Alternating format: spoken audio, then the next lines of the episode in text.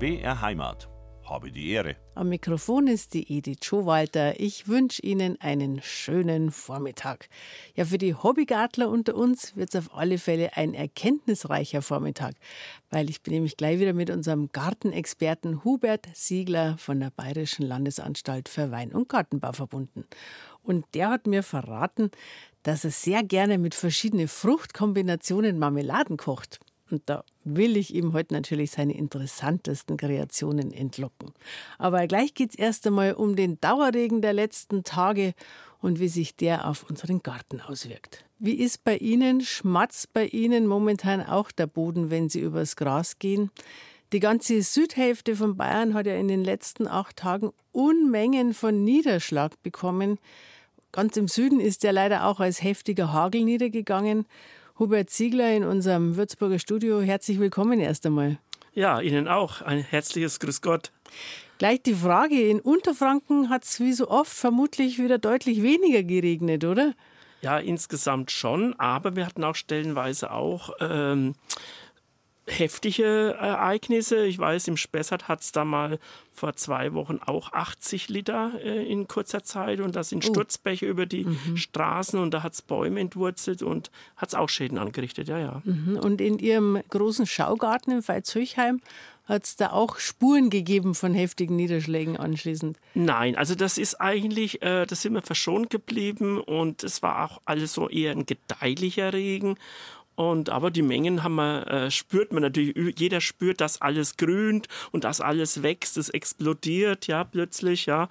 Und das merkt man natürlich im Schaugarten auch. Mhm. Also in Unterfranken überwiegen die positiven Auswirkungen. Ich sage jetzt mal so, äh, in weiten Teilen Bayerns ist es ein bisschen gemischt, aber leider ist er ganz im Süden, da hat es ja gehagelt es wird selten darüber berichtet, was in den Gärten passiert, aber ich weiß es von Freundinnen, die da Gärten haben, die haben nur noch nackte Stängel im Garten stehen.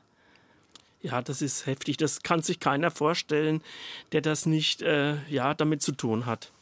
Ab wann sagen Sie, da kann man noch was retten und wann sagen Sie jetzt, okay, einfach abschneiden oder rausreißen, dann sieht man es nicht mehr und dann kann auch wieder was Neues kommen. Kann man das ein bisschen beschreiben?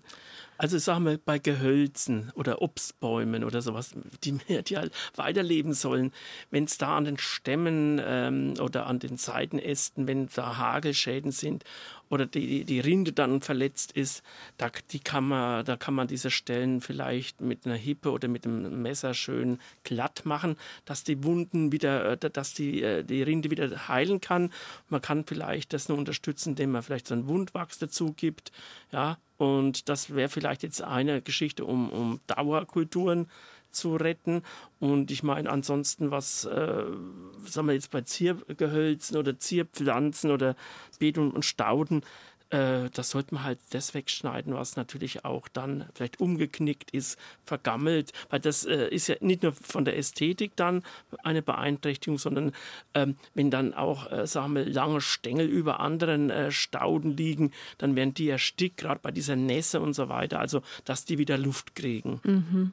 Also es ist ja alles, was nicht schön ausschaut für unser menschliches Auge, ist ja meistens für die Pflanze selber auch nicht gut, weil entweder sind schon äh, Krankheiten da oder kommen welche und Verletzungen sind ja für eine Pflanze ähnlich problematisch wie für einen Menschen, oder?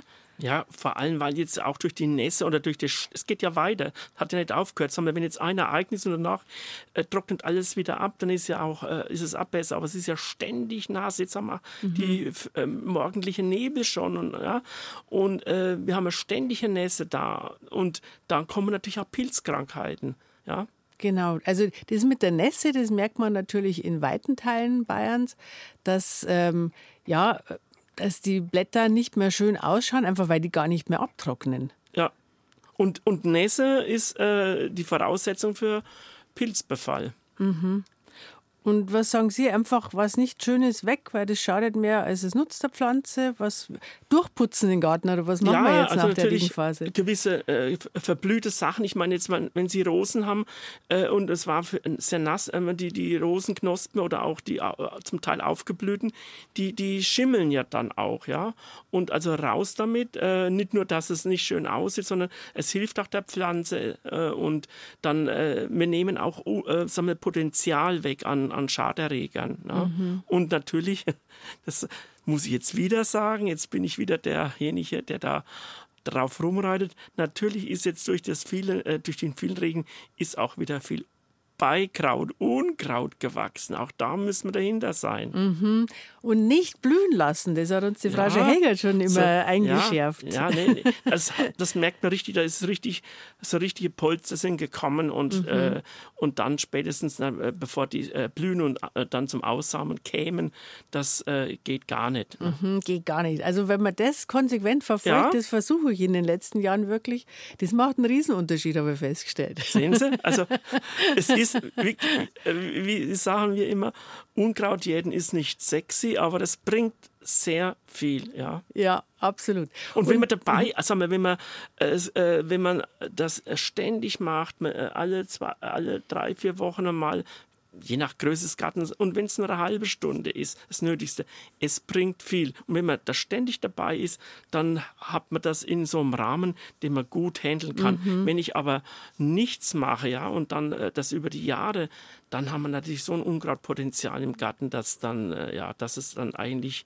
dann ist es ein Kampf gegen die Windmühlen. Also ich muss sagen, ich habe es mental mich auch ein bisschen umgestellt mhm, in dieser Unkrautfrage, weil ähm, eigentlich ist es auch eine gute Möglichkeit, finde ich, dass man einfach, wenn man durchschaut, wie geht es allen Pflanzen, ja. dann sieht man da was, zupft man es halt ja. gleich raus. Oder beim Ernten geht es fast nebenher. Ja. Haben wir ein zweites Eimerchen dabei, auch ja, ein Tipp, genau. den ich mir gemerkt habe von ihrer Vorgängerin. Und äh, dann ist es auch nicht so, äh, ja, wie Sie sagen, das ist unsexy, aber so unsexy ist dann gar nicht. Ja, das kann wirklich auch nahezu Spaß machen. Und Sie sehen, Sie sind am Objekt, an Ihren, sagen wir, Ihren Nutzpflanzen auch. Sie kontrollieren äh, das eine und, und, und tun gleich äh, im, im, gleichen Schritt vielleicht was Negatives gleich wieder äh, ja, richten. Ja. Also man ist irgendwie, äh, nicht umsonst war die Oma früher fast jeden Tag irgendwo im Garten, ja, und äh, aber äh, es, wenn man dabei bleibt, ist es wirklich nicht schlimm. Und ich sehe, selbst wenn ich jetzt mir vornehme, nur Unkraut zu jäten, sehe ich vielleicht im hintersten Beet, oder ist, die Pflanzen haben was oder irgendwie, ja. Ähm, oder da ist ja schon was ganz schön gewachsen, ja, das, ist was gar nicht Ernten, aufgefallen von ja, weitem. Es ist was zum Ernten oder was, genau. ja. Also genau. es ist immer auch eine Freude dabei. Aber Herr Siegler, solange jetzt der Boden wirklich schmatzt, ähm, sollte man wahrscheinlich gar nicht so viel rumlaufen, oder? Nein, also man sollte halt nur auf den Wegen laufen, vor allem, äh, ja, und äh, sollte einfach da, ja, auch Rasen mähen sollte man da wenn, äh, erst warten, bis es wieder ein wenig abgetrocknet hat und so. Also das, äh, ja, was, also ist, glaube ich, das verdichtet den Boden heißt es immer, wenn es genau. nass ist. Gell? Mhm. Mhm. Weil dann der Boden ist gesättigt und dann äh, bleiben die Spuren, die man hinterlässt. Das sehen Sie ja, wenn jetzt ein, ein Lastwagen irgendwo äh, über, über einen Boden fährt mit seinen Spuren und Spuren hinterlässt, das verdichtet einfach, ja, äh, und zerstört die Bodenstruktur, die wir uns sonst so mühsam im Garten erhalten wollen. Genau, wir wollen es ja locker, krümelig genau. und luftig Luftig haben. brauchen wir es, ja. Habe die Ehre mit der Gartensprechstunde.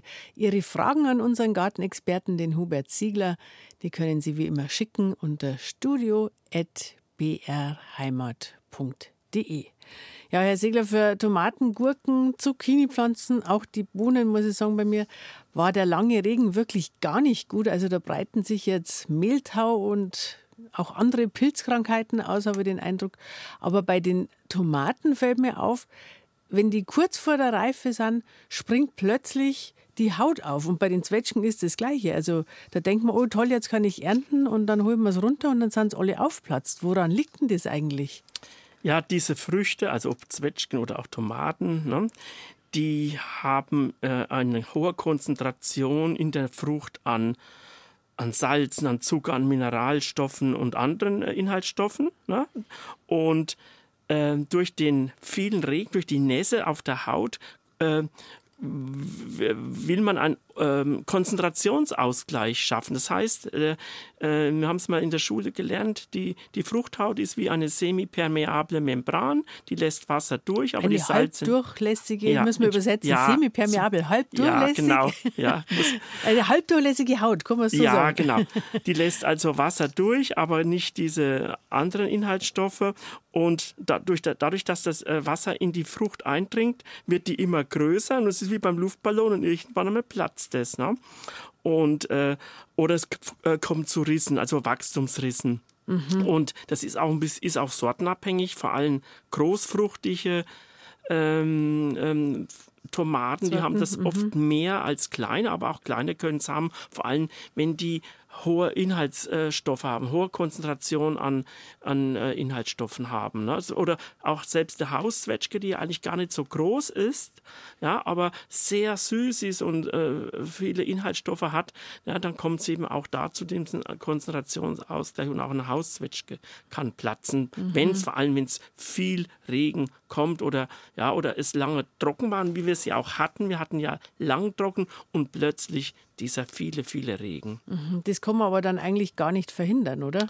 Man kann es, sagen oder die Erfahrung zeigt, wenn du vorher immer deinen Bestand äh, feucht gehalten hast, ja, dann ist es weniger stark, als wenn der Bestand immer unter Trockenstress leidet und dann plötzlich mhm. diese Mengen kommen. Mhm. Ja, das ist so auch eine Erfahrung aus dem Obstbau oder auch, äh, denke ich, bei Tomaten dürfte es auch, obwohl man die ja eigentlich ständig feucht hält. Ja, aber äh, ich meine, äh, natürlich, wenn 80 Liter äh, Regen kommen, ist das eine andere Hausnummer 20. Da macht, äh, da passiert eigentlich noch nichts. Ja, aber bei 80 und so weiter oder diese ständige ja, Mengen, dann äh, ist einfach irgendwann das Maß voll. Mhm. Also das würde auch passieren, wenn es quasi nur kurze Zeit regnet, aber große Mengen, oder? Wenn ja, ich es jetzt richtig ja, verstehe. Ja. Aha, mhm. interessant. Die Natur ist immer wieder voller Rätsel.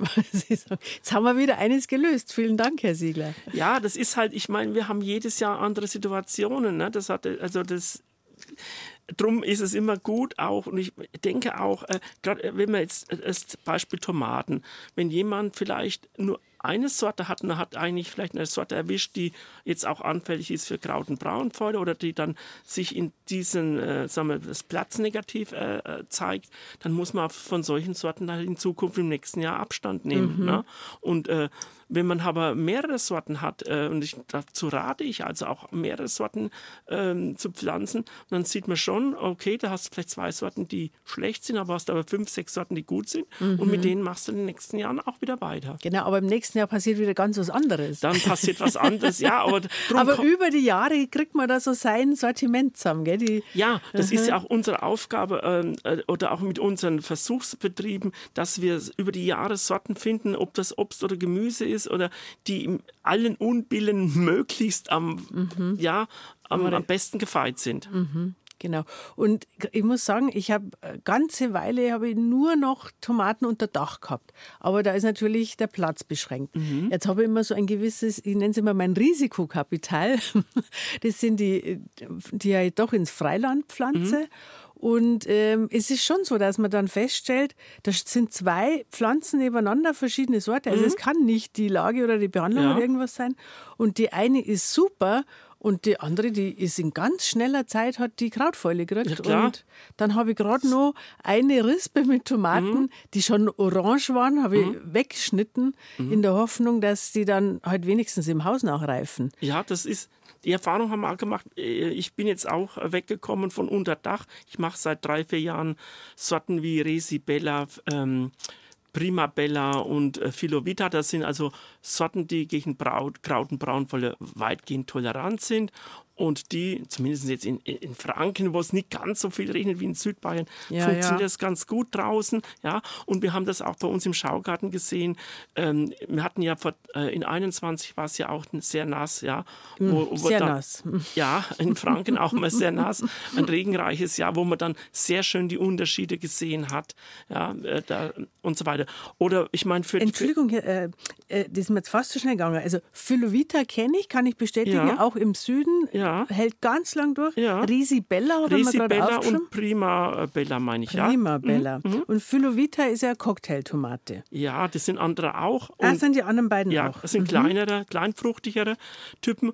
Ähm, ähm, die Philovita und äh, eine der beiden ist eine F1-Hybride, kann man nicht selbst nachziehen.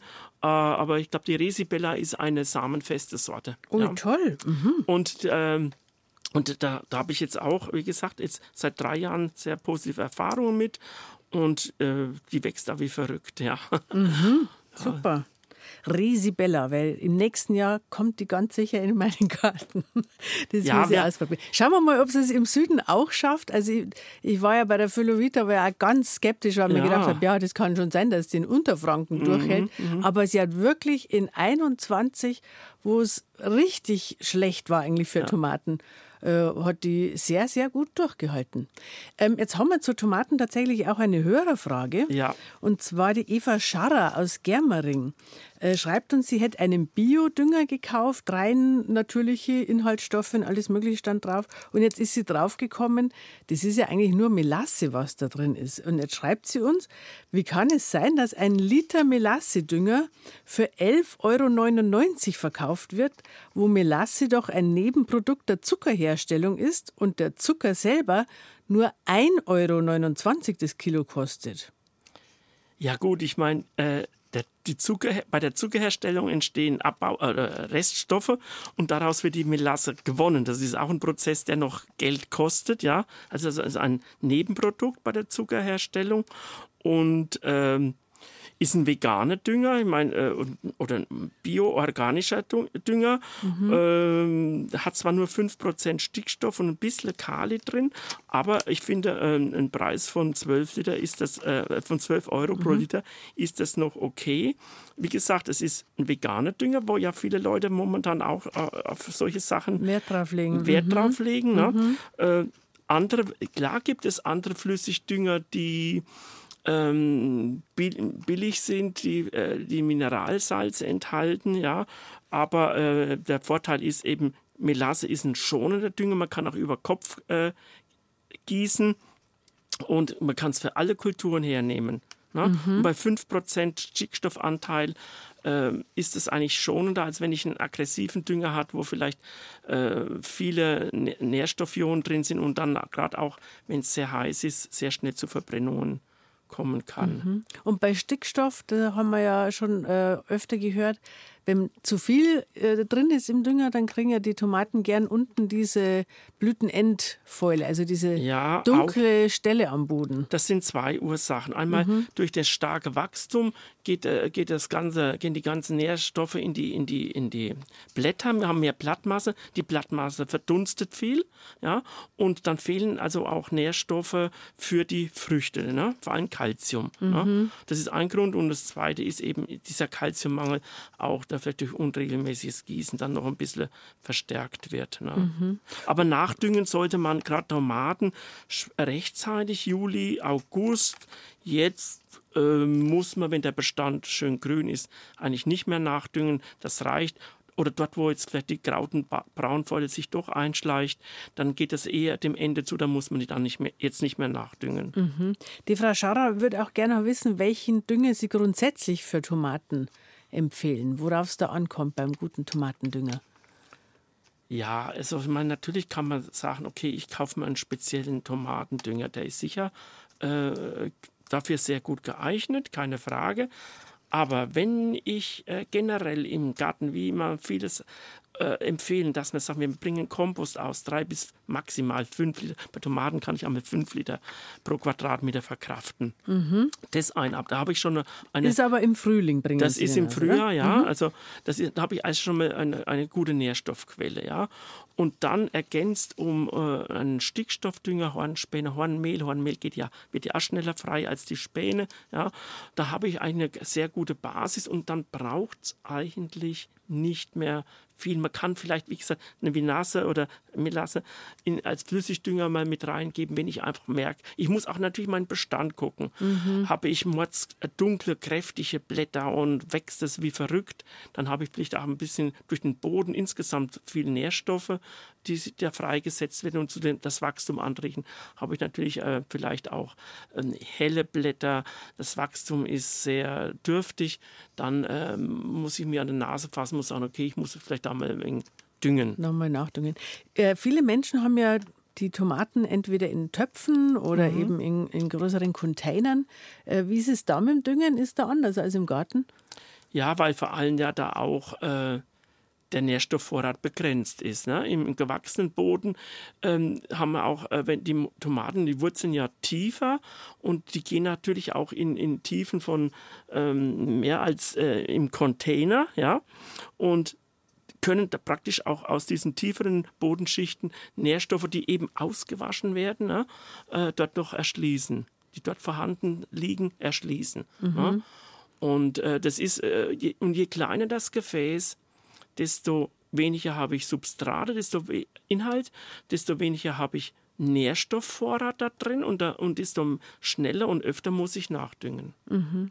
Und so jede Woche oder wie oft empfehlen Sie dann bei ähm, Töpfen oder Containern? Ja, also einen großen äh, Container mit 20, 30, 30 Liter vielleicht äh, alle, spätestens alle 14 Tage mhm. und je kleiner dann vielleicht auch wöchentlich. Okay, was also. ins Gießwasser mit dazugeben und dann, das steht ja oft auch, es sind ja auch unterschiedliche Produkte, die man hernimmt und da steht es oft drauf, wie die zu dosieren sind, mhm. irgendwie so eine Kapsel voll oder ja, das steht dann immer drauf. Mhm. Und raten Sie zu speziellem Tomatendünger, wo Tomatendünger draufsteht oder ist es eigentlich mehr oder weniger bloß eine Marketinggeschichte, dass ein Tomatendünger draufsteht?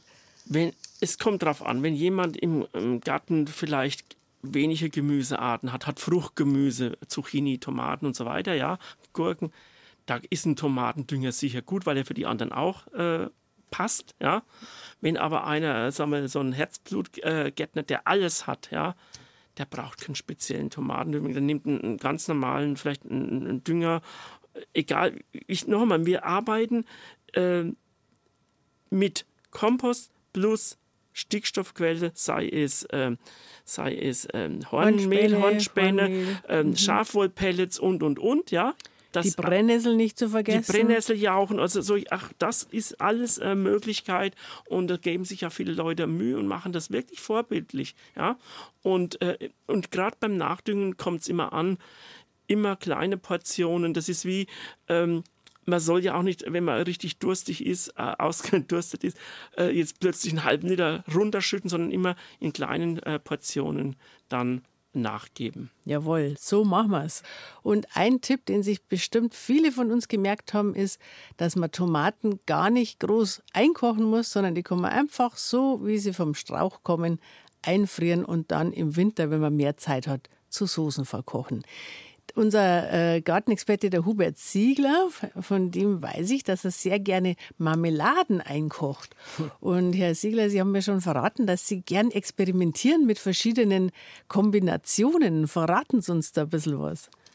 Ja, also ich bin ja auch ein Fan von dem sogenannten Wildobst, also so Kornelkirschen, Aronia und Scheinquitten, ähm, ähm, ne, die einfach im Garten dazugehören und einfach schöne Sträucher, Gehölze bilden und auch für die Insekten sehr wichtig sind. So, jetzt hat man diese Sachen oder wir haben es auch im Versuchsgelände und dann muss man auch was mit anstellen. Und diese Sachen sind sehr herb und haben äh, oder auch äh, aufgrund ihrer sehr vielen positiven Inhaltsstoffe, ne, Fruchtsäuren und Mineralstoffe und, und so weiter. Also die sind haben unwahrscheinlich gute super Inhaltsstoffe. Das ist Superfruit. Ja, mhm. das ist heimisches Superfruit.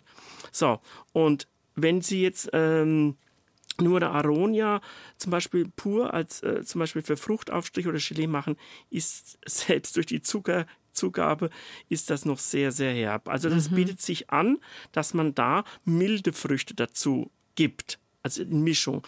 Na, immer was Herbes mit was Milden. Als milde Partner haben wir alle im Garten mal ein paar Äpfel oder ein paar Birnen oder Pflaumen. Ja? Die sind immer gute Partner für zum Beispiel die Kornellkirsche, ein, äh, ein Teil Kornellkirsche, zwei bis drei Teile Apfel oder Birne aha, zum Mus kochen aha. durch die flotte Lotte und dann mit dem, äh, mit dem Zucker entsprechend aufkochen. Ob das 1 zu 2 ist oder 1 zu 3 Zucker, das ist jedem selber überlassen. Ne? Mhm. Oder gute Kombination ist auch Holunder und Zwetschge oder früher ähm, Zwetschge, Holunder und Apfel. Das haben äh, unsere Großeltern gemacht, das sogenannte Latwerge. Ne? Latwerge ist, ja. ist Latwerge, die streicht man dann so aus und dann trocknet das, oder? Nee, das ist das Fruchtleder. Das ist wie wenn Sie von äh, Quitte äh, das Fruchtmark äh, als Quittenbrot machen. Ne? Ja, Blattwerke genau. ist mhm. eigentlich ein lang gekochter, also nicht in drei Minuten aufsprudeln lassen, sondern länger gekochter. Ähm, Ach, jetzt weiß ja. ich es, wie der Buhwiedel, sagt der Österreicher. In die Richtung geht mhm, es, ja. Und mhm. äh, man hat es halt äh, nicht nur rein mit Zwetschgen gemacht, mhm. sondern oft auch mit Holunder noch dazu und Apfel oder Birne dazu gegeben. Ja? Mhm. Und also, wie lang kochen Sie das dann? Na, ich bin, ich mag äh, Sachen nicht lang kochen, weil da gehen mir zu viele Inhaltsstoffe verloren. Ich mhm. bin ein mhm. Freund, das muss dann schnell gehen. Ja. Genau, die vier Minuten aufsprudeln ja, und abfüllen. Und, und, und, und gut ist, ja. Mhm. Und es hat aber immer funktioniert. Eine gute Kombination wäre auch zum Beispiel Aronian-Zwetschgen, habe ich letztes Jahr gemacht. Ne? Mhm. Äh, ein Teil Aronia, zwei Teile Zwetschgen. Oder man könnte, äh, vielleicht mache ich es heuer noch, Aronian-Tafeltrauben. Aha, Tafeltrauben sind ja sehr süß dann eigentlich. Ja, Aha. sind sehr süß. Und heuer sind die auch früh und jetzt die Wespen und alles und, und, und Fruchtfliegen. Also ich habe jetzt äh, die Tage gemacht, Tafeltrauben und Johannisbeeren, die hatte ich eingefroren. Jetzt mhm. sind wir wieder dort, was Sie gerade gesagt haben. Äh, Sachen, die ich im Sommer nicht verwerten kann, die Zeit nicht habe, friere ich ein und dann mache ich das. Und das ist das Schöne, die Johannisbeere äh, kann man dann nutzen, wenn ich eben süßes äh, Früchte habe. Ne? Genau, dann kann man es wieder kombinieren. Ja. Ich habe einmal versucht, aus Schlee Ideen, ähm, also eine Art Marmelade zu kochen. Ich habe gedacht, okay, dann ist das halt äh, herber, das mhm. ist ja okay für mich, mhm. aber das ist so trocken geworden. Ich habe das gar nicht einkochen können, das war dann so trocken. Dann habe ich immer versucht, Apfelsaft dazu zu gießen. Ähm, also so richtig glücklich bin ich nicht geworden mit meinen Versuchen, ehrlich gesagt. Hätten Sie zu Schlehen zufällig auch einen Tipp? Nee, Schlehen ist mir irgendwie zu, das ist mir zu weit weg. Ja, ich denke, äh, wenn man Schlehen äh, praktisch erstmal einen Saft kocht, ja, so entsaftet, dann könnte es besser gehen, mhm. ja. Aber das ist ein Zeichen, dass die Sachen einfach sehr gut gelieren. Ne? Mhm. Und, und da halt irgendwie vielleicht auch ein, ein, Partner dazu. Ich meine, Apfelsaft ist schon richtig oder vielleicht ein Birnensaft wäre gut. Kann man ja auch einen Natur drüben dann kaufen und äh, den kann man dazu hernehmen als Partner. Mhm. Also ich habe Schlehen schon zum Teil so wie also olivenartig, sage ich jetzt mal, mhm. in, in, Salzlake. Das mhm. ist sehr gut. Ja. Also mhm. wenn man nachher dann noch Olivenöl drüber gibt, ist es mhm. noch ein bisschen besser. Ja. oder natürlich Schlehenlikör. Ja. Aber wie gesagt, mit dem Marmelade oder Fruchtaufstrich, da bin ich jetzt nicht war ich nicht sehr erfolgreich. Nee, aber drum die Sachen, wo ich jetzt genannt, also wie gesagt, mhm. Kornellkirsche, Aronien, äh, Chenomedes, also die Zierquitte, ne? Nehmen ja. Sie Vogelbeeren auch?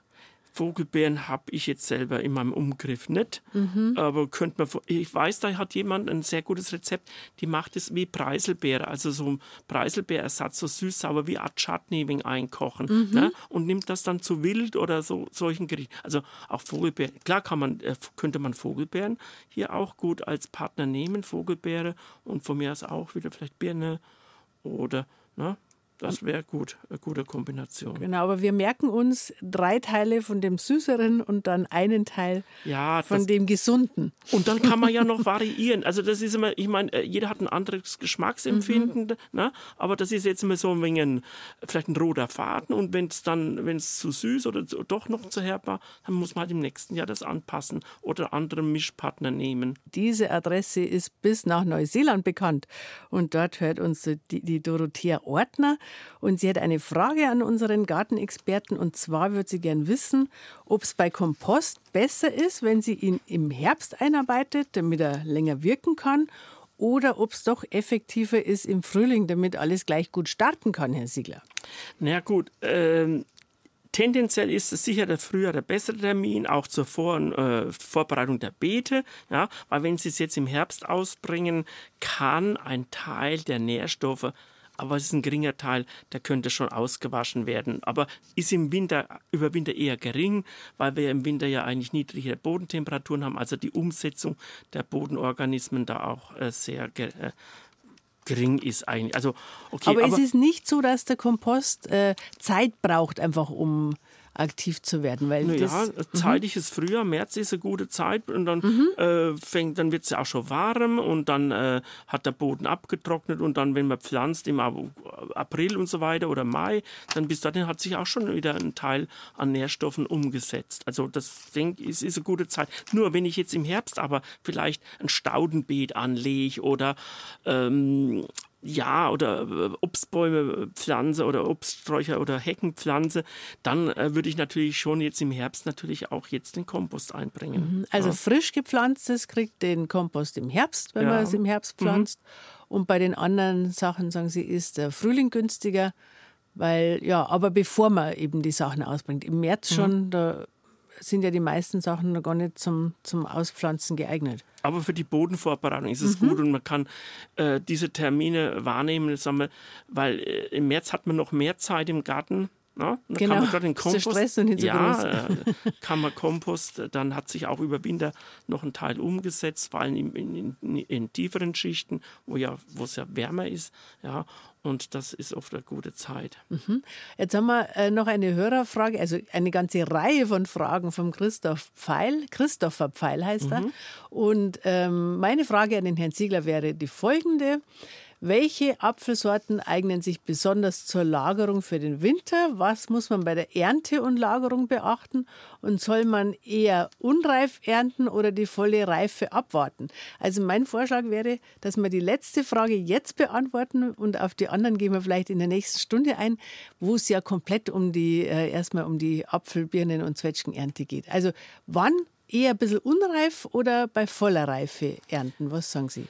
Naja, unreif nicht. Nee, also knappreif wird man, das ist der Kompromiss. Nein, nein, also gut, Lageräpfel, das sind meistens die Sorten, die im Oktober reifen. Also Boskop, Glockenapfel, Ontario zum Beispiel. Ne?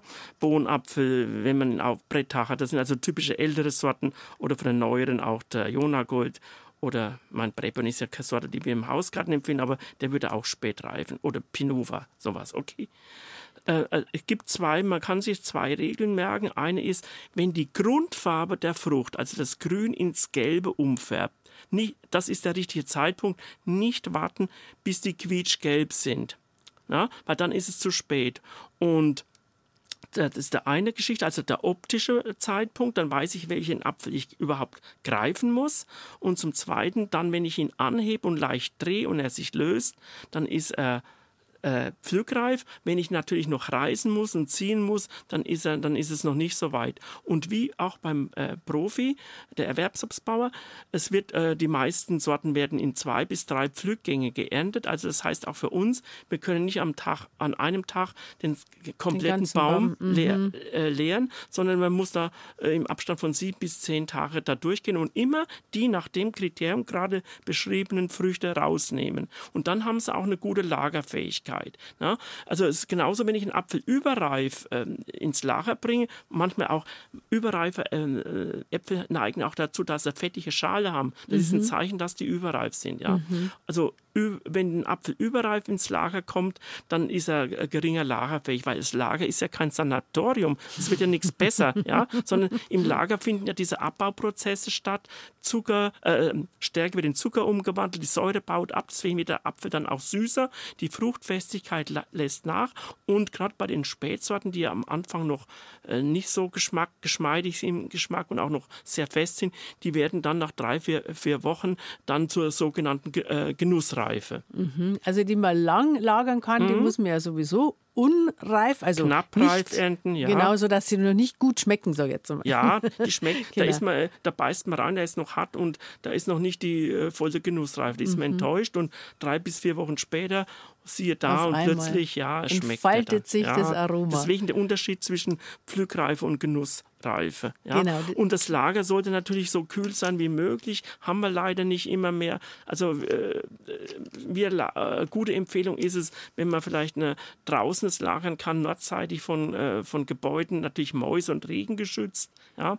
Äh, das ist eine gute Möglichkeit, solange es geht draußen. Minus zwei, drei Grad macht noch gar nichts, da kann man eine Decke drüber tun, na, aber auf Mäuse äh, kontrollieren und dass halt kein Regen da reinkommt. Oder Kellerschächte kann man nutzen. Na? Oder wenn man Garagen, äh, dort in Garagen lagert, dass man halt guckt oder äh, andere Räumlichkeiten, Schuppen, dass man nachts Fenster offen, offen macht, damit die ähm, ethylenreiche, also diese reife, Gas entstehende Luft äh, äh, entweichen kann und die Kühle der Nacht äh, in, den Kühl, in den Lagerraum kommt. Mhm, also möglichst kühl soll es sein ja. und luftig, wenn ich es jetzt richtig verstehe. Ja.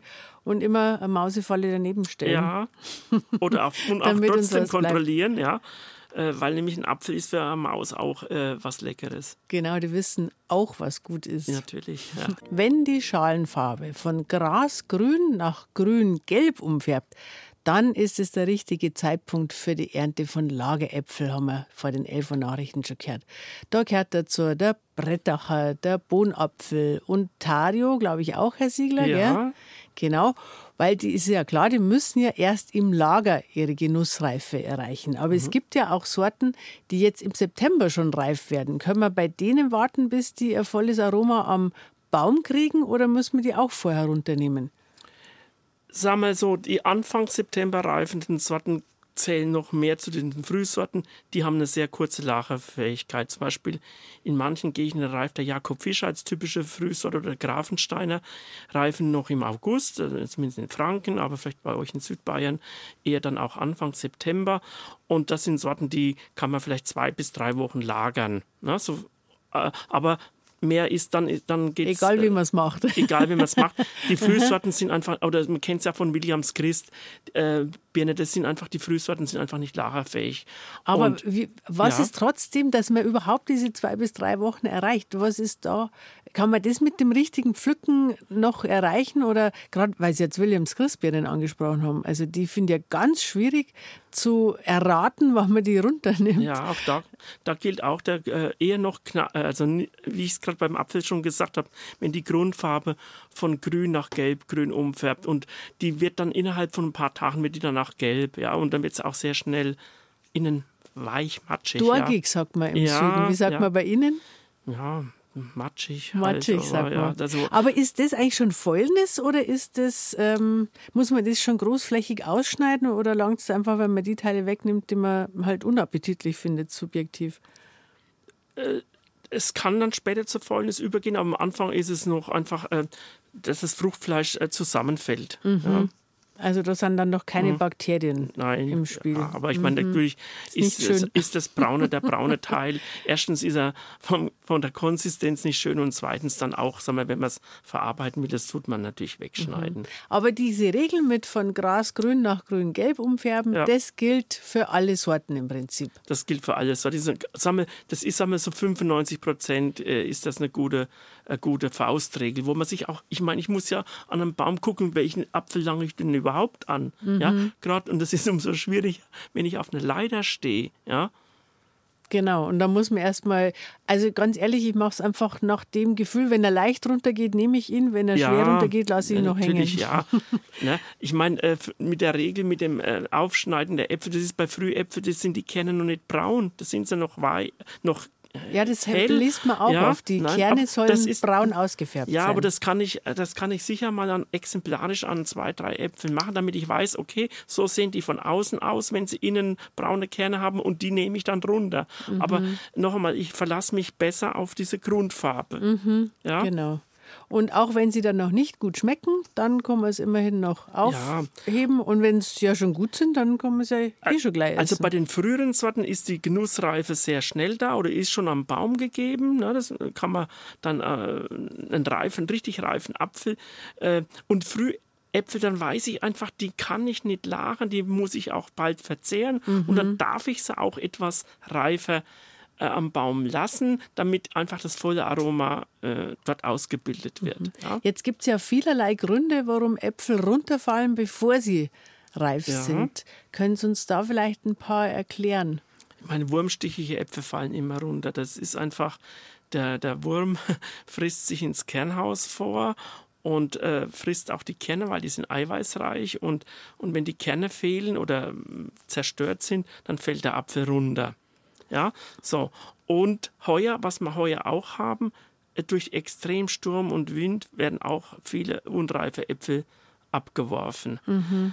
Oder wenn Äpfel in, sehr dicht in Klumpen hängen, dann stoßen die durch das, sich ab durch das, äh, durch das Dickenwachstum. Die werden ja, nehmen ja die letzten Wochen äh, immer wieder zu am, am Durchmesser und dann stoßen sie sich ab. So, das sind also Äpfel, die jetzt noch knappreif sind, unreif sind und für die ist es natürlich auch zu schade, die einfach jetzt äh, vielleicht nur wegzutun, sondern mit denen kann man natürlich jetzt schon Apfelkuchen machen oder man kann Kompott machen oder Apfelkrampel machen. Also da kann man die also ganz gut verwerten. Also viel zu schade, um wegzuschmeißen. Mhm. Machen Sie dann, was machen Sie selber draus? Naja, ich meine, ich bin ein Fan von Apfelkuchen. Aha. Ich bin wahrscheinlich einer der weltgrößten Apfelkuchen-Fans. Kaffeekuchen am Sonntag gehört dazu in Deutschland, gell? Ich täte nach unter der Woche essen Kaff äh, einen Apfelkuchen. Nein, mhm. ja, äh, ja, natürlich. Äh, aber es gibt ja die schöne Variation. Man hat viele Kuchenrezepte und, ähm, und auch verschiedene Apfelsorten. Und ja, das, äh, da gibt es einfach diese Vielfalt. Mhm. Backen Sie die selber oder lassen Sie backen? Ich schäl und lass backen. Ah. Also den, den, Teig macht meine Frau und ich schäl dann fleißig. Und ich, schäl, ich was ich nicht mag, wenn man gerade so Blechkuchen oder so äh, ja, in Teichäpfel legt, wenn, wenn man dann an den Äpfel spart, das kann ich gar nicht leiden. Also bei mir müssen schon Sattäpfel drauf sein. Mhm. Und wenn man ja. selber welche hat, hat Vor man ja meistens ja, nicht zu viel. Ja, und wie gesagt, und jetzt gerade auch wenn man sieht, dass da Falläpfel da sind, hat man ja genug und das darf es auf einen Apfel oder zwei nicht drauf ankommen. Mhm. Ähm, wenn man jetzt, weil Sie gesagt haben, Wurmstiche gefallen natürlich runter. Mhm. Die sind ja oft dann schon reifer als die anderen, die ja. unbefallenen, die mhm. am Baum hängen. Mhm. Jetzt will ich natürlich, dass sich dieser kleine Schmetterling, dieser Apfelwickler, möglichst ähm, nicht im, im Obstgarten weiter vermehrt. Wie weit muss ich da die Kernhäuser dann raustun oder langt das, kann der sich eh nicht mehr weiterentwickeln, wenn man die Äpfel verwertet hat? Also wenn sie, wenn der, der Wurm noch im Apfel ist, wenn sie den aufschneiden, dann kann man ihn ja auch irgendwie, ich sage mal, killen. Ja? Machen Sie das, oder? Natürlich mache ich das. Ah, das habe ich noch nie gemacht. Ich schmeiße einfach in den Kompost nee, und denke mir, ach, solang, solang jetzt habe ich es wieder nein, weggeschmissen. nee, also äh, ja, natürlich kann man, können sie in die Biotonne tun. Äh, da, da, da müssen sie nicht killen. Also da, die wird ja, ich weiß nicht, spätestens alle zwei Wochen geleert. Wir haben und, ja gar keine. Wir haben ja alle einen eigenen Kompost. Ja, äh, natürlich, im Kompost mhm. kann ich, dadurch, dass ich ihn gekillt habe, kann er auf den Kompost. Genau, aber ich mein, lebendig äh, soll man nicht, oder? Äh, weil ich meine, äh, selbst auf dem Kompost ist es besser, auf, als wenn man den ähm, am Boden am Stamm in Stammnähe liegen lässt, weil mhm. der, der, der schlupft dann raus aus dem, aus dem Apfel. Meistens sieht man ja dann auch gar nicht mehr, wenn man den Apfel ausschneidet. Man sieht zwar, dass der Wurm drin war, aber der Wurm ist weg. Also der geht dann Richtung Stamm und tut sich dann hinter diesen Stammritzen und den Rindenritzen, tut er sich dann überwintern. Mhm. Und darum ist es besser auf dem Kompost, da ist er vielleicht, er wird zwar auch wahrscheinlich ein bisschen wandern, aber vielleicht auf dem Kompost haben wir ja auch Mikroorganismen, die dem auch dann wieder zusetzen. Mhm. Aber es ist auf alle Fälle besser, wenn man das wurmige Kernhaus rausschneidet und den Rest vom oder ist das egal? Also wenn man jetzt die Äpfel eben nicht verwertet, sondern nur aufsammelt und wegbringt, ähm, hat denselben Effekt, oder? Wenn man den Wurm leben lässt. Ja, also wie gesagt, wenn Sie so entsorgen, wie ich es gerade gesagt habe, mhm. dann ist okay, aber bitte nicht in. Es gibt, ich weiß, es gibt sogar Leute, die tun die wurmigen und fauliche Äpfel unter den Obstbaum. Das ist gerade äh, grundverkehrt. Ja. Grundverkehrt, weil dann äh, fördere ich quasi das noch, dann weiß der, okay, da muss ich jetzt hin und, äh, und äh, der hat quasi äh, freie Bahn. Mhm, also das ist das Grundverkehr. Ein, ja. ja. Mhm. Also entweder wegtun, ja, mein Gott, ich meine, wenn man auch einen Wurm, wurmigen Apfel in die Botanik wirft. Hm, ja, einen. Ja, einen, ja. Aber, Aber, wir hatten auch schon Fragen, wo, wo, mhm. wo das wirklich äh, massiv ist, wenn man eine Massenernte hat von äh, oder mehrere Bäume hat, das kriegst du in die Biotonne ja gar nicht unter. Ne? Also dann, oder auf dem Kompost. So viel kannst du ja nicht. Du kannst ja dem Kompost nicht äh, einen halben Meter dick mhm. äh, Schicht mit Äpfel. Äh, Aber es gibt ja die Grüngutsammelstellen, wo man es dann hinbringen Da könnte kann, man es hinbringen. Oder, oder was ich dann jetzt noch empfehlen würde, dass man sagt, okay, man nimmt, im, wenn man freie Beete im Garten hat oder, oder man macht einen Graben 30, 40 Zentimeter tief, tut dann die Äpfel rein Mhm. zu und dann ist gut, weil da haben wir Mikroorganismen, die würden dann ähm, den Abbau äh, übernehmen, beziehungsweise dann auch, wenn Würmer noch drin werden, die dann auch mit vertilgen. Und wenn er jetzt wirklich sich entwickelt und der kleine Schmetterling ähm, schlüpfen kann, weiß man das, wie weit er fliegt? Ja, der bleibt erst einmal ortsnah, weil der will ja nicht so weit fliegen. Ne? Wenn jetzt der aber nichts hat und deswegen ist es auch so, alle, äh, ich meine, jetzt muss ich mal ganz klar sagen, es gibt viele Leute, die machen sich wahnsinnige Mühe, die sammeln die Äpfel auf, die machen Wellpappringe hin, die, die spritzen vielleicht mit Nutznehmatoden oder sonst. Also die machen sich ganz viele Mühen und Sie machen das, aber der Nachbar oder das Umfeld nicht. Das heißt, äh, das ist eigentlich fast vergebene Liebesmühe. Das erlebe ich wirklich selber am eigenen Leib, aber auch durch ganz viele Hörerfragen am Gartentelefon. So, weil der, der Apfel wirklich dann zufliegt. Der fliegt über 100 Meter weit. Ja? Und wenn er von Baum zu Baum, quasi von einem Baum, nächsten Baum 100 Meter, dann den nächsten Baum von mir aus 50, 80 Meter, der, der verbreitet sich einfach. Ja? Und ganz wegbringen werden wir nie. Nee. Und wir verschmerzen es auch, wenn ein Teil der Äpfel wurmig ist. Aber wir freuen uns, wenn es mehr sind, die nicht wurmig sind. Ja, vor allem ist es so, wenn ich natürlich einen geringen ähm, Behang habe, ist der Anteil wurmstichiger Äpfel natürlich größer, als wenn ich einen, in manchen Jahren habe ich einen Überbehang, dann ist der äh, prozentual geringer, dann verschmerzt man es leichter. Ne? Und wir haben auch schon viele Leute, die da der Sache überdrüssig sind, das kann ich wirklich verstehen auch. Und äh, wir müssen einfach aber sagen, ach, wenn jetzt in einem Jahr vielleicht der Fruchtnutzen nicht so im Vordergrund steht, ja, oder man da sauer ist, weil einfach so viel äh, Äpfel nicht nutzbar sind. Aber wir müssen immer sehen, so ein Baum hat heutzutage ganz andere Funktionen. Er ist Bienennährgehölz, er spendet Schatten, er ist, äh, bindet, äh, Sauer, äh, er bildet Sauerstoff und bindet äh, CO2. Also der Baum hat heute ganz andere Funktionen, die wir auch brauchen. Ganz genau. Und es gibt ja selten Lebensräume in unseren Breiten, die so artenreich sind wie ein Obstgarten. Und da haben wir auch Freude dran, wenn dann die Vögel kommen und wenn die Rotschwanzerl drauf sitzen und die Ja. Bachstelzen. Das gehört ja auch alles zu unserem Genuss, nicht nur der Geschmack vom Apfel. Ja, und gerade auch die Streuobstwiesen, ich meine, äh, die dann auch landschaftsprägend sind. Äh, ne? Und äh, also das gehört einfach dazu. Und äh, übrigens, äh, da findet ähm, übernächste Woche vom 11. bis äh, 15. September hat das Bayerische Staatsministerium für Ernährung, Landwirtschaft und Forsten die Woche des Streuobstes ausgerufen und da finden ähm, oft regional auch äh, Aktionen statt. Also da rentiert es sich, dass man mal auf die Internetseiten ein bisschen schaut, was in der eigenen Gegend geboten ist. Und da kommt ganz heiß eine Mail rein ins Studio an studio.brheimat.de und die kommt von der Sabine Pummerer. Und Herr Siegler, die Frau Pummerer wird gern wissen, was sie machen kann, wenn die Äpfel beim Aufschneiden glasig sind. Sie will wissen, ob das irgendein Mangel ist und sie stellt es vor allem bei der Sorte Goldpamene fest. Ja, Glasigkeit ist ein Zeichen, wenn einfach zu viel Zucker in die Frucht eingelagert wird. Es gibt gewisse Sorten, die sind da anfällig dafür. Da gehört die Goldpamene äh, sicher mit dazu, aber auch bei den äh, Profisorten, die Sorte Fuji hat man das sehr oft. Ja, es gibt mehrere Sorten, die das bevorzugt machen. Da werden praktisch durch diese Übermenge an Zucker, das können diese Zellen des Fruchtfleisches gar nicht alles aufnehmen. Und dann werden die Zell, da wird der Zellverband äh, irgendwie zerstört. Und dann kommt es zur Glasigkeit. Das ist eigentlich nichts Schlimmes, also ist nichts, äh, was schädlich wäre. Wenn das äh, minimal ist, kann man die Früchte genau noch so verwerten äh, oder äh, könnte man auch mitessen. Ist zwar sicher äh, von der, äh, von der Konsistenz nicht angenehm, weil es ein bisschen so zäh fest ist, aber an- ansonsten Für einen Kuchen geht's, oder? absolut geht auch noch für den Kuchen. Ja.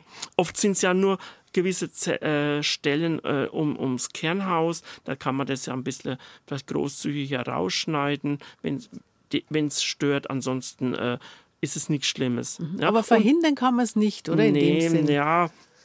man könnte vielleicht äh, auch dafür sorgen, dass immer ein gutes Wachstum ist, also dass äh, auch vom, vom äh, wie soll ich sagen, dass auch die Wasserversorgung immer ganz gut war, dass das vielleicht ein bisschen äh, äh, Gegenweg und auch ähm, das äh, gute Kalziumversorgung, weil Kalzium und auch Kalium, das sind äh, Elemente, die quasi die Zellwände stärken. Mhm. Ja, aber ich sage Wie kann man denn beim Baum für gute Kalzium- und Kaliumversorgung ja, durch, sorgen? Durch Düngung, durch äh, Kalziumdüngung und Kalidüngung.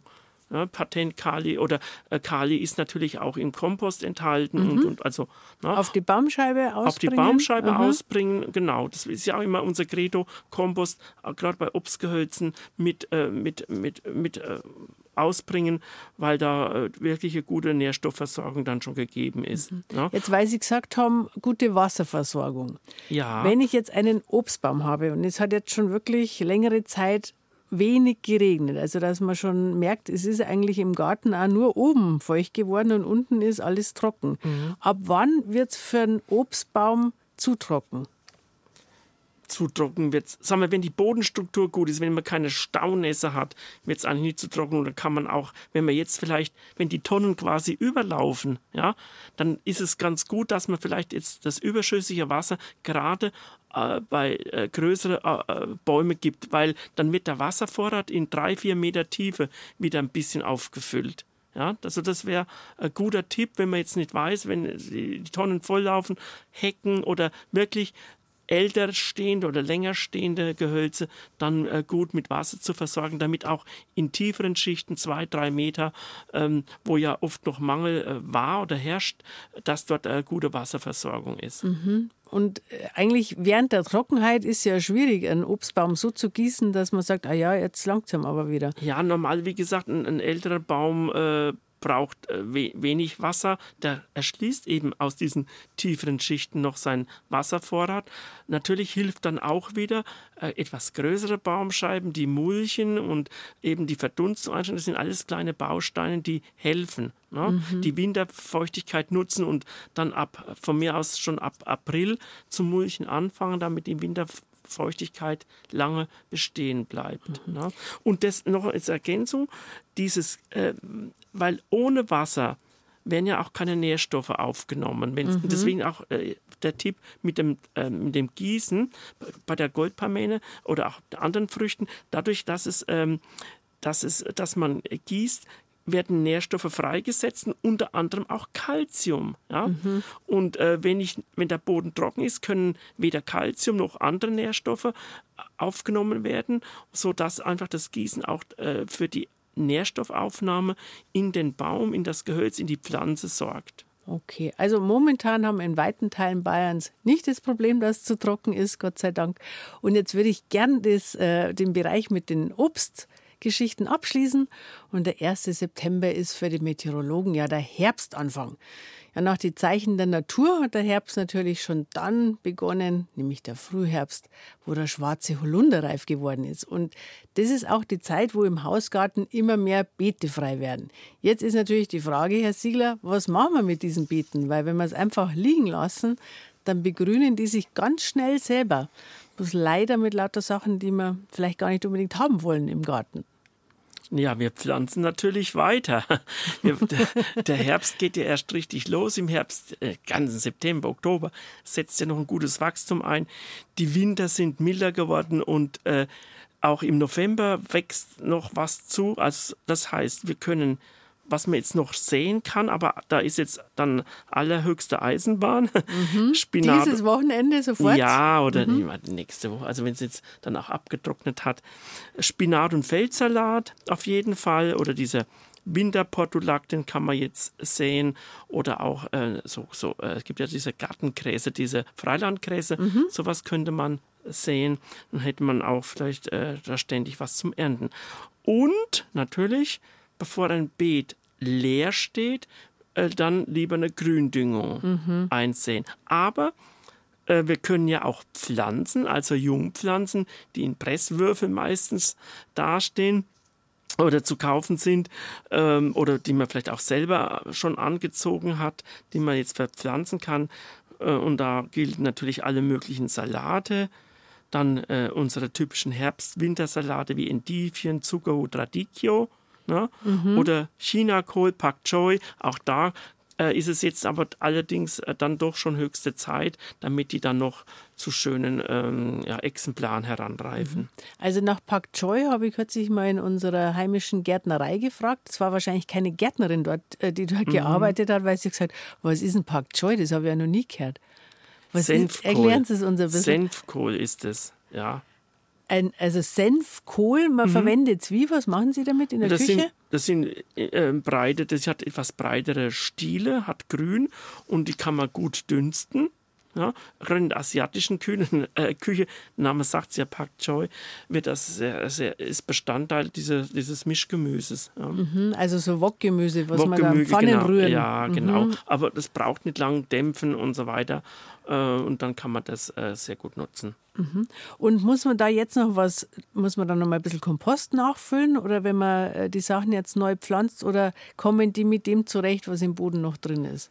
Normalerweise nutzt, sind das jetzt keine Starkzehrer mehr und da reicht der Bodenvorrat aus, zumal ja sich im Sommer über ja auch durch die Hitze und jetzt durch die Feuchtigkeit, und ich meine, es ist ja noch warm und es wird jetzt auch wieder warm, die Mikroorganismen unwahrscheinlich viele Nährstoffe noch freisetzen mhm. aus dem, aus dem ähm, Kompost, den wir gegeben haben, oder der anderen organischen Substanz aus dem Humus. Da äh, wird ja ständig, äh, werden noch Nährstoffe freigesetzt. Und der Vorteil ist ja, und deswegen wollen wir ja, dass äh, die Beete nicht leer sind, dass man die bestücken oder mit Gründüngung einsehen, damit dieser frei werdende Stickstoff noch verwertet wird von Pflanzen mhm. und dadurch nicht ausgewaschen wird. Mhm. Und dann kann man ja bis Weihnachten, ist ja immer schön, wenn man beim Weihnachtsbraten sagen kann, ach Moment, ich muss noch den Salat aus dem Garten holen. Ja, einen Feldsalat können sie alle mal. Mhm. Nein, aber auch andere. Äh, Zuckerhut habe ich ja, oft Zuckerhut, erst an ja. den Weihnachtsfeiertagen geerntet. Genau, mhm. Radicchio und so weiter. Also das sind Sachen, die kann man ständig auch oder darüber hinaus hinaus. Und wenn es wirklich mal kalt wird, man kann einen Folientunnel drüber tun, wenn man es im Beet oder man, hat, man pflanzt vielleicht auch manche Sachen jetzt bevorzugt noch in gerade die Salate in Frühbeetkasten, den kann man dann abdecken, damit mhm. auch nicht zu nass wird. Ne? Bis natürlich dann lüften, aber ähm, damit die Nässe abgehalten wird, damit er nicht so leicht fault. Also wir haben schon Möglichkeiten oder dann auf dem Beet, sagen wir, wenn es jetzt im November mal für zwei, drei Nächte kalt wird, Vlies drüber zu legen. Ne? Und, äh, und wir können uns schon behelfen. Mhm. Zumal ja einfach der November noch unwahrscheinlich lange warm ist. Ne? Ich hatte schon einmal, glaube ich, in, in, der Sendung gesagt, früher hast du dann alle Heiligen einen Wintermantel gebraucht, mhm. heute brauchst du den frühestens an Weihnachten. Ja, in das Unterfranken zeigt, sowieso. Das zeigt einfach, dass die Vegetation länger ist, dass einfach das wärmer geworden ist und dass man einfach auch den Garten mehr nutzen kann. Mhm. Also Radicchio habe ich mir früher mal gar nicht getraut, weil man gedacht hat, das ist ja nur was für Italien. Nein. Jetzt habe ich ihn in äh, Balkonkasten, weil man gedacht ja. hat, wenn es dann kalt wird, dann kann ich ihn noch retten. Aber äh, kann man den wirklich auch in unseren Breiten, also in der Mitte Bayerns, sage ich jetzt einmal, äh, im Freiland gut haben jetzt im Winter? Ja, so, so 5, 6, 7 Grad minus hält ja aus. Ach schon. Ja. Mhm. Und nochmal, ich glaube, das, größere Problem ist eben, dass er vielleicht dann zu, zu nass oder dass er vernässt, dass er dann halt matschig wird, die Blätter, Außenblätter matschig und dann faulen beginnt. Deswegen mhm äh, auch, de, was ich gerade gesagt habe, dann vielleicht unter einen Folientunnel oder einen Frühbettkasten. Aber der Folientunnel darf nicht hermetisch abgeschlossen mhm. werden, sondern der muss vorne und hinten offen sein, damit Luft durchziehen kann. Und äh, Grünkohl wird der auch noch gehen jetzt oder ist dafür schon zu spät? Ähm, sagen wir, optimal wäre noch gewesen zwei bis drei Wochen früher, aber mhm. man kann es noch probieren. Wir wissen alle nicht, wie warm der Herbst noch wird und äh, dann wird er natürlich nicht so üppig, wie wenn ich den vor vier, sechs Wochen gepflanzt habe. Mhm. Das ist uns klar, aber er wird noch, ja. Oder Platz grün, nimmt er weg. er nimmt Platz weg und er kann ja auch bis Frühjahr stehen bleiben. Mhm. Genau. Ja, also und dann nimmt er auch über Winter wächst er einfach noch zu. Ja, es normal. Es gibt natürlich jetzt Pflanzzeit Anfang September gibt es nicht mehr den ganz groß üblichen Buschen. Ja, was äh, wenn man manchmal im Fernsehen aus dem Erwerbsanbau äh, sieht, da ist ja einer so eine Staude, die hat ja wahnsinnig große äh, Blätter. Ja, aber es ist noch äh, möglich. Ja. Genau, halt. und wir haben lange selber was aus dem Garten, was ja immer was ja immer das Besondere ist. Also zu kaufen gibt es ja alles immer, aber wir wollen es ja aus dem eigenen Garten und stolz drauf sein. Ja, und vielleicht auch noch schön ist, dass jetzt vielleicht auch ein Teil Schädlinge, die sonst im Sommer auftreten, jetzt nicht mehr da sind. Mhm. Das Einzige müssen wir halt jetzt wieder äh, äh immer unser Augenmerk auf unsere Nachtschnecken Ach, Sie haben ja keinen Begriff, was wir mitmachen im ja. Süden, Herr Siegler. Sie sagen immer, ja, die kann man ja absammeln. Ja, ja. Das muss ich jetzt direkt sagen. Wenn ich morgens die Türe aufmache, da ist ein Pflaster. Auf, also keineswegs schon ein Gras, sondern auf dem Pflaster ist auf jedem zweiten Pflasterstein eine Schnecken drauf. Und wenn mhm. ich nicht in der Früh und auf Nacht zweimal durch den Garten gehe und alle Schnecken, und es sind viele, in der Mitte durchschneide oder vorne versuche ich es eigentlich, dann ja. habe ich gar nichts. Also wir leiden wirklich, ja. aber wir sind tapfer. Ja, genau. Und ihre, ihre stetige äh, ihre Beharrlichkeit wird sie auch belohnen, dass wenigstens ein bisschen was. Äh, sie werden wird. insgesamt weniger, ja. Und da erreicht uns die Mail von der Gerwina Krabler mit einer Frage, die viele interessieren wird, die auch Zucchini haben. Die Frau Krabler schreibt uns, dass sie unsere Sendung sehr interessant findet. Vielen Dank erst einmal, Frau Krabler und dass sie viele Zucchini hat und sie würde gern wissen, ob man die vielleicht einfrieren kann. Was sagen Sie als Experte, Herr Siegler? Ich bin zwar jetzt nicht der Super-Experte, aber Zucchini sind oder auch äh, äh, Gurken, die wird man nicht einfrieren, weil die sind äh, von der Konsistenz sehr matschig dann und auch die haben ja keinen großen Eigengeschmack. Also das bringt nicht viel. Eher anderweitig verarbeitet zu Chutneys oder Soßen, dass man sie mit reinnimmt oder Mixed Pickles, sowas, ja, da äh, dass man es damit verarbeitet. Also leider keine guten Nachrichten für uns, Frau Grabler. Ich kann mich sehr gut einfühlen. Also ich habe es tatsächlich einfach schon mal probiert, weil ich hm. mir gedacht habe, ich schaff's einfach nicht mehr. Ich kann jetzt nicht noch was einkochen und habe es halt blanchiert. Also als Hausfrau muss ich hm. Ihnen sagen, da war ich jetzt nicht angetan von dem Ergebnis. Aber wie der Herr Siegler natürlich sagt, wenn man erst eine Soße draus kocht, zum Beispiel mit den Tomaten, die man jetzt eh gerade hat und Paprika, das fand ich jetzt besser. Aber es ist natürlich wieder ein zusätzlicher Arbeitsaufwand. Was wird bei Ihnen alles eingefroren, Herr Siegler? Ja, gut. Beeren, mhm. Beeren äh, auf jeden Fall, auch wenn man gerade nicht Mengen hat. Ja, ich kann ja nicht mit, mit 200 Gramm äh, Beeren, die man vielleicht mal in einer Pflücke hat, was äh, einkochen oder Marmeladenfruchtaufstrich herstellen. Also, dass man ein gewisses Quantum hat oder wie ich vorhin gesagt habe, die Johannisbeeren, weil ich die im Herbst dann als Mischpartner vielleicht brauche. Mhm. Ja, und halt, äh, ich habe im Garten Mangold, weil das ist ja auch eine dankbare Kultur. Ja. Und da kann man immer das Grün gut einfrieren, Bohnen, wenn man hat, übrig hat. Also, ja die äh, Gefriertruhe platzt ja eh immer aus allen Nähten. Und äh, genau, da sind wir mit den Dingen, die man gut einfrieren kann, meistens eh schon gut ausgelastet. Herr Siegler, ja. ich danke Ihnen ganz herzlich wieder für die vielen interessanten Sachen, die wir erfahren haben in den letzten zwei Stunden von Ihnen. Wir hören uns im September noch ein zweites Mal. Und bis dahin wünsche ich Ihnen eine gute Gartenzeit. Ja, und vor allem gedeihliches Wetter. Ein gedeihliches das Wetter. Das gehört dazu. Das wünschen Garten. wir uns immer. Das haben wir nicht in der Hand, das können wir uns nur wünschen. Ja. Ja, das war Habe die Ehre mit der Gartensprechstunde. Die ganze Sendung mit allen Tipps von unserem Gartenexperten Hubert Ziegler gibt es natürlich wie immer als Podcast zum Runterladen heute Nachmittag. Zum Weiterempfehlen natürlich auch. Und wenn Sie fürs nächste Mal Fragen stellen wollen, schreiben Sie sich gleich die äh, Adresse auf studio.brheimat.de. Im September haben wir nämlich noch eine zweite Sendung. Ich bin die Edith Schowalter. Ich sage Dankeschön fürs Zuhören. Servus, Ade und bis zum nächsten Mal.